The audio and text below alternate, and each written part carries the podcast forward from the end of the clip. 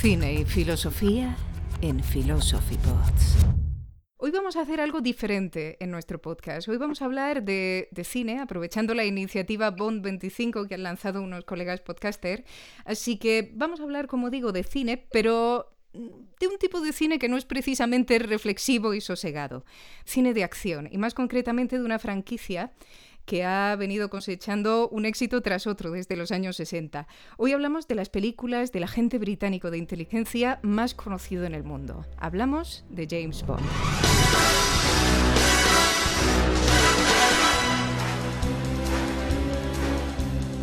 José Ramón Suárez Villalba, bienvenido a Philosophy Pods. Hola, buenos días. Muchas gracias, Arancha, por recibirme. José Ramón, tú eres eh, filósofo, actualmente estás haciendo el doctorado también en filosofía en la Universidad Complutense de Madrid. Eh, ¿A ti te gustan las películas de James Bond? Bueno, eh, yo me puedo entretener viendo películas de James Bond y la verdad es que he conseguido hacerlo aunque si te digo la verdad, no estaba yo como espectador llamado a ser un fan de la saga 007. Y no lo soy, de hecho, puedo decirlo. Sí que creo que es muy interesante, bueno, como, como una manifestación cultural que seguramente dice mucho de lo que nosotros somos y, hemos sido a lo largo de las últimas décadas. Eh, James Bond es una figura, casi un mito cultural, podríamos decir, que nos ha acompañado durante muchos años. James Bond ha cambiado y sus películas han cambiado durante esos años. Y si bien a día de hoy debo admitir que alguna de las últimas entregas me parece incluso interesante a un nivel cinematográfico y el personaje está adquiriendo unos tintes oscuros mm, de una cierta profundidad, lo cierto es que es una experiencia ah, bastante interesante, por ponerle algún nombre, revisualizar, revisitar alguna de las primeras entregas. Eh, son películas estas que nos hablan de una sociedad pues, absolutamente machista, racista, eh, en la cual la mujer ocupa un lugar absolutamente accesorio, casi decorativo, y realmente ver cómo estas películas han cambiado a lo largo de los años, creo que habla y dice mucho también de cómo hemos cambiado nosotros como sociedad. Pues sí, en positivo, ¿verdad? Sí, en positivo. Eh, dime, ¿por qué crees que tiene sentido, tendría sentido hablar de filosofía en el cine? Si es que tiene sentido, ¿eh? Sí, creo que no resulta tan discutible el hecho de que tenga sentido hablar eh, de filosofía en el cine, a lo cual creo que estamos bastante acostumbrados sino que resulta un poco más problemático en qué tipo de cine es pertinente hablar de filosofía. Eh, no tenemos problema en filosofía de hablar de cualquier tipo de manifestación artística. De hecho, hay una rama de la filosofía, la estética, que se ocupa de ello. El cine, como cualquier otra manifestación artística, es igualmente pertinente para ser comentado en un registro, digamos, filosófico.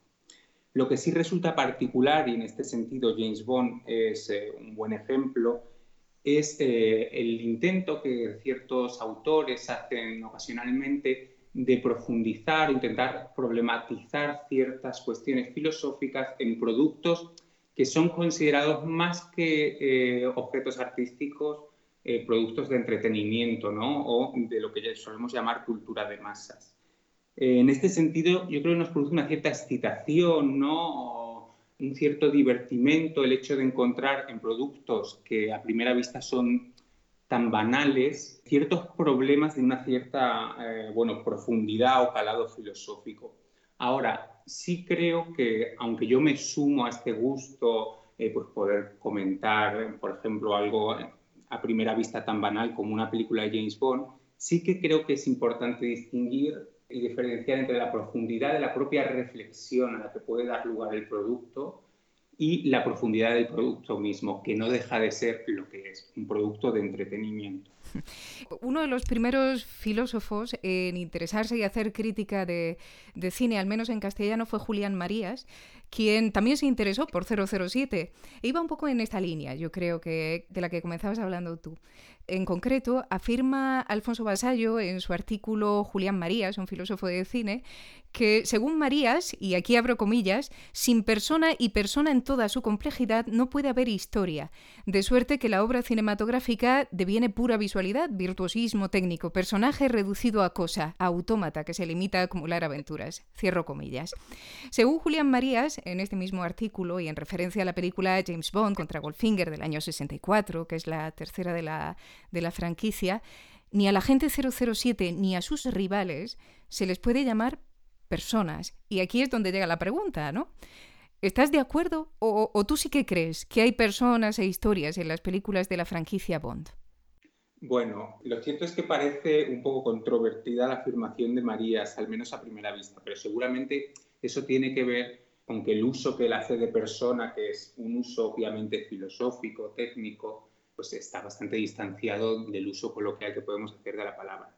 Entonces, en principio puedo decir que estoy bastante de acuerdo con lo que dice Marías. No creo que, que, James Bond sea una persona en el sentido neto de la palabra, un ser irrepetible con relaciones eh, únicas, personales, vínculos afectivos, sino que se acerca más a eso que se puede llamar pues, cliché o estereotipo. Es un personaje unidimensional. Precisamente es posible que este sea el secreto de la longevidad de la franquicia y del hecho de que innumerables actores le hayan podido dar cuerpo, el hecho de que no deja de ser eso, un estereotipo que puede ser fácilmente sustituible. Pero dicho esto, por otro lado, creo que Marías es excesivamente duro. En James Bond, por supuesto que hay historia. Lo que ocurre es que el hecho de que la historia tenga que ser concebida únicamente como una biografía de un ser único, individual, es algo que realmente no ha sido una constante en la historia ni del arte ni de cultura occidental. Es algo bastante novedoso que tiene que ver con ciertas concepciones filosóficas muy particulares y que de hecho solo adquirió cierta madurez en la novela moderna propiamente, ¿no? en la cual las tramas giran en torno a la psicología, a los conflictos individuales y personales de un sujeto. Muy al contrario, eh, si echamos un vistazo a la historia de la literatura o de la cultura occidental, vemos que muy a menudo en las manifestaciones culturales eh, lo que toman lugar no son seres individuales o individuados, sino arquetipos, eh, representaciones de ciertos valores, de ciertas ideas, lo que, algo que se aproxima bastante a cliché. No creo que deba ser minusvalorada la saga Bond por esta razón en particular, sin que esto signifique tampoco que deba ser considerada como una gran obra de arte. Desde luego, algo que parece evidente es que eh, el Bond de las películas ha cambiado en estos más de, 50 años en los que el personaje lleva apareciendo ¿no? en, la, gran pantalla desde Sean Connery a Daniel Craig.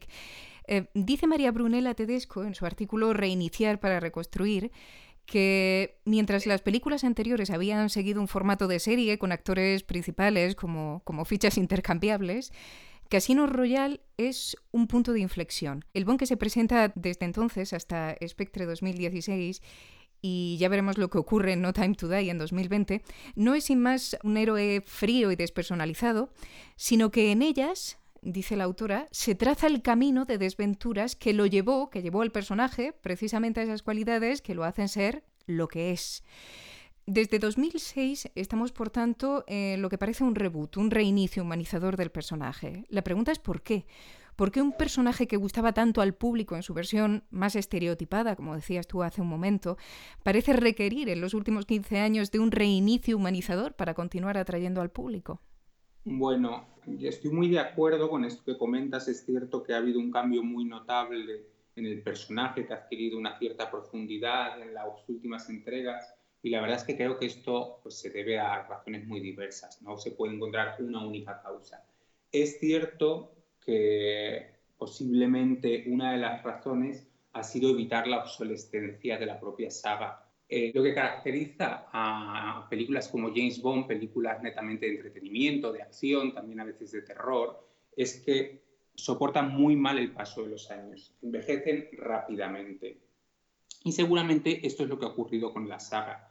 Si volvemos a las primeras películas de las entregas, las que protagonizaba Sean Connery, eh, vemos que eran productos diseñados para la satisfacción sensual de los espectadores de la época, es decir, productos en los cuales había una serie de sucesión de marcos de acción, coches de lujo, chicas atractivas. Y seguramente eh, la evolución del espectador medio hace imposible que esto pueda ser un producto válido a día de hoy. Es decir, de algún modo el paladar contemporáneo ya no se puede contentar con esto y era necesario, si no inevitable, que el protagonista de la saga cambiase y adquiriese una cierta profundidad. ¿Por qué? Pues seguramente por la concienciación en las reivindicaciones del movimiento feminista, seguramente esto también tenga que ver con la aparición de formas diferentes de masculinidad, es decir, los chicos de hoy ya no se identifican simplemente con ese galán superficial y aventurero, sino que necesitan otros modelos de subjetividad.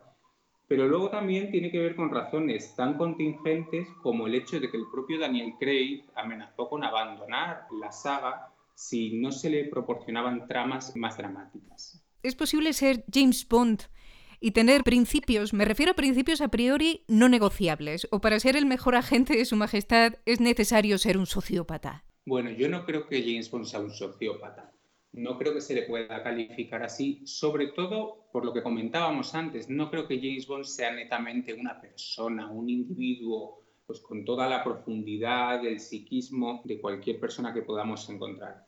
Ahora, si no puede ser calificado como sociópata, también tiene que ver con que él mismo afirma a menudo estar al servicio de la sociedad. O sea, James Bond no deja de ser la encarnación de una figura, de una figura legal que de hecho es bastante común en los marcos jurídicos eh, occidentales que se pone en acción, que se activa en el momento en el que el conjunto de la sociedad está en peligro. Lo cierto es que es un poco extraño porque, sin embargo, aunque James Bond está al servicio de la sociedad libre, sin embargo está más allá de la ley, está por encima de la ley y, por tanto, por encima de cualquier principio, lo cual le convierte en una figura bastante paradójica, un poco ambigua, Parece un criminal, desde luego hace las mismas cosas que hacen los criminales, tiene licencia para matar y sin embargo también lo hace en defensa precisamente de la libertad y del derecho. Esta figura eh, tan ambigua, tan escurridiza, a mí me gusta pensarla a partir del, del pensamiento jurídico, del pensamiento de la filosofía del derecho. Y desde la filosofía del derecho es cierto que hay una figura muy ambigua, una figura muy polémica que a día de hoy lamentablemente está de gran actualidad, eh, como son los poderes de excepción, estado de excepción es una figura jurídica que si bien encuentra un cierto lugar en el marco legal, en el marco jurídico, es, marca una fuera del derecho, una fuera de cualquier tipo de principios en favor precisamente de la existencia de principios. Y creo que esto es lo paradójico y lo interesante también de la figura de James Bond. Sigo en esta línea que me parece muy interesante. Y esta vez aprovechando una charla que creo que diste, si yo no me equivoco, en mayo del año pasado en un taller coordinado por Roberto Rodríguez Aramayo sobre cultura de la legalidad, eh, tu charla titulada Licencia para matar, Derecho y Excepción al Servicio de Su Majestad. Em, más allá de las películas, ¿tú crees que estaría justificada la existencia de un 007? No sé si se puede decir que, que sería deseable que existiese un James Bond. Desde luego, creo que es mejor que James Bond quede en el ámbito de la ficción y del entretenimiento y estaremos todos mucho más tranquilos. Ahora, sí es cierto que creo que hay figuras paralelas o semejantes a aquella que encarna James Bond en la ficción en el común de los marcos jurídicos eh, occidentales. Y esta figura es, como te comentaba, la de los poderes de excepción o estado de excepción. Um, se conoce con un nombre diferente según la tradición jurídica. Lamentablemente, recientemente ha estado muy de actualidad esta figura eh, en lo que se ha dado en llamar estado de alarma, que es una figura, eso sí, diferente, no se corresponde con la del estado de excepción, pero en la cual, con la cual tiene en común que en determinadas circunstancias en las cuales el bienestar de la sociedad en su conjunto, el bien común, está amenazado, ciertos poderes excepcionales se despiertan, son activados y estos poderes están por encima del orden jurídico normal. Es decir, si en la normalidad de un Estado de Derecho todos los actos, no solo del común de los ciudadanos, sino también del Poder Ejecutivo, deben regirse según un orden de derecho, un orden legal, cuando ciertas circunstancias excepcionales sobrevienen y amenazan la supervivencia del propio Estado, hay una figura legal muy extraña que permite transgredir la propia ley, abrir un marco, por decirlo así, eh, ciego, un marco alegal, en el cual se libera un poder que no está sometido a ley alguna. Pues bien, este poder es el que yo creo que encarna James Bond y por supuesto que en ciertas circunstancias se hace necesario, casi imprescindible, dado el carácter crítico de estas circunstancias, que exista dicha figura en nuestros marcos legales. Ahora bien, desde luego que debe tener ciertas limitaciones y eh, ese es precisamente el gran problema de los teóricos que piensan en torno a estas figuras legales. Entre otras cosas, lo hemos podido ver también, los poderes de excepción o la declaración de estado de alarma debe estar refrendada por el poder legislativo, por lo que aquí en nuestro país es eh, la Cámara Parlamentaria, y no es una prerrogativa del poder que el poder ejecutivo, que simplemente el mero gobierno pueda concederse a sí misma. Esto ya es una limitación. Otra limitación es la temporal. Pudimos ver cómo periódicamente estos poderes excepcionales o este estado de alarma debía renovarse en el tiempo para controlar así ese poder excesivo quizás del cual puede hacer uso el poder ejecutivo. Y ya para terminar, em, es evidente que la franquicia ha tenido un gran éxito a lo largo de cinco décadas, como ya lo hemos dicho en varias ocasiones, y que lo continúa teniendo, ¿no? Al final son películas que llegan a mucha gente, así que una pregunta que podríamos hacernos es si es posible utilizar este tipo de películas de acción o de superhéroes o incluso de coches a toda velocidad para educar. Eh, ¿Tú crees que eso es posible o no? A mí me parece una pregunta muy interesante y realmente también muy recurrente, porque um, es una idea bastante común o que de vez en cuando eh, podemos escuchar en los foros públicos la de por qué aquellos medios o aquellos productos que acaparan un gran espectro de atención pública, haciendo gala de una cierta responsabilidad social, ¿por qué no ejercen una cierta labor pedagógica? Esto no se reduce solamente al cine, sino también a televisión y en general, bueno, pues a los medios públicos que tienen gran influencia social, por así decirlo. Aunque a mí esta idea, si te soy sincero, me resulta un tanto inquietante. Sí que me parece muy interesante, por ejemplo, utilizar o dar un uso didáctico a este tipo de productos, es decir, del mismo modo que podemos hacer un comentario a un nivel filosófico de, por ejemplo, James Bond, puede ser una excelente herramienta didáctica en el uso docente y pues los que ocasionalmente nos dedicamos a la docencia podemos valernos de ella para hacer accesibles ciertos problemas o ciertos contenidos filosóficos de una cierta complejidad o que pueden parecer más lejanos para el alumnado a través de un medio, de un producto que le es más familiar. Ahora bien, con respecto a que estos productos en sí mismos sean educativos o a que se ejerza una labor pedagógica a través de los productos de entretenimiento, yo tengo ciertos reparos.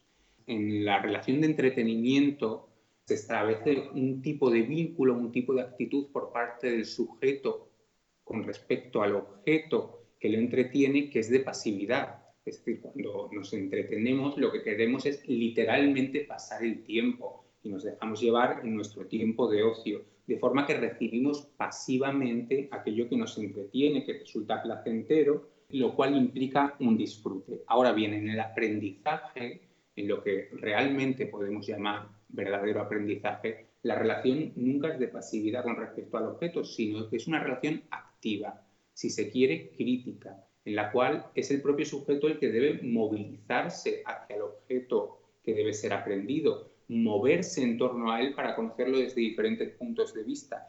Y esto no se parece mucho al anterior modo de relación que comentábamos.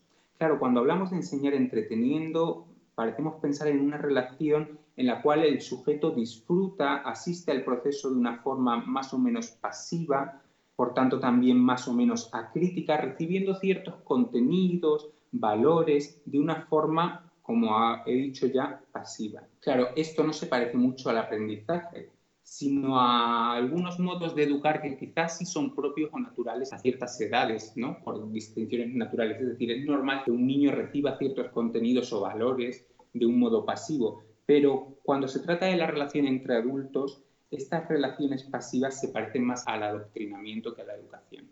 Y esto a mí me inquieta bastante.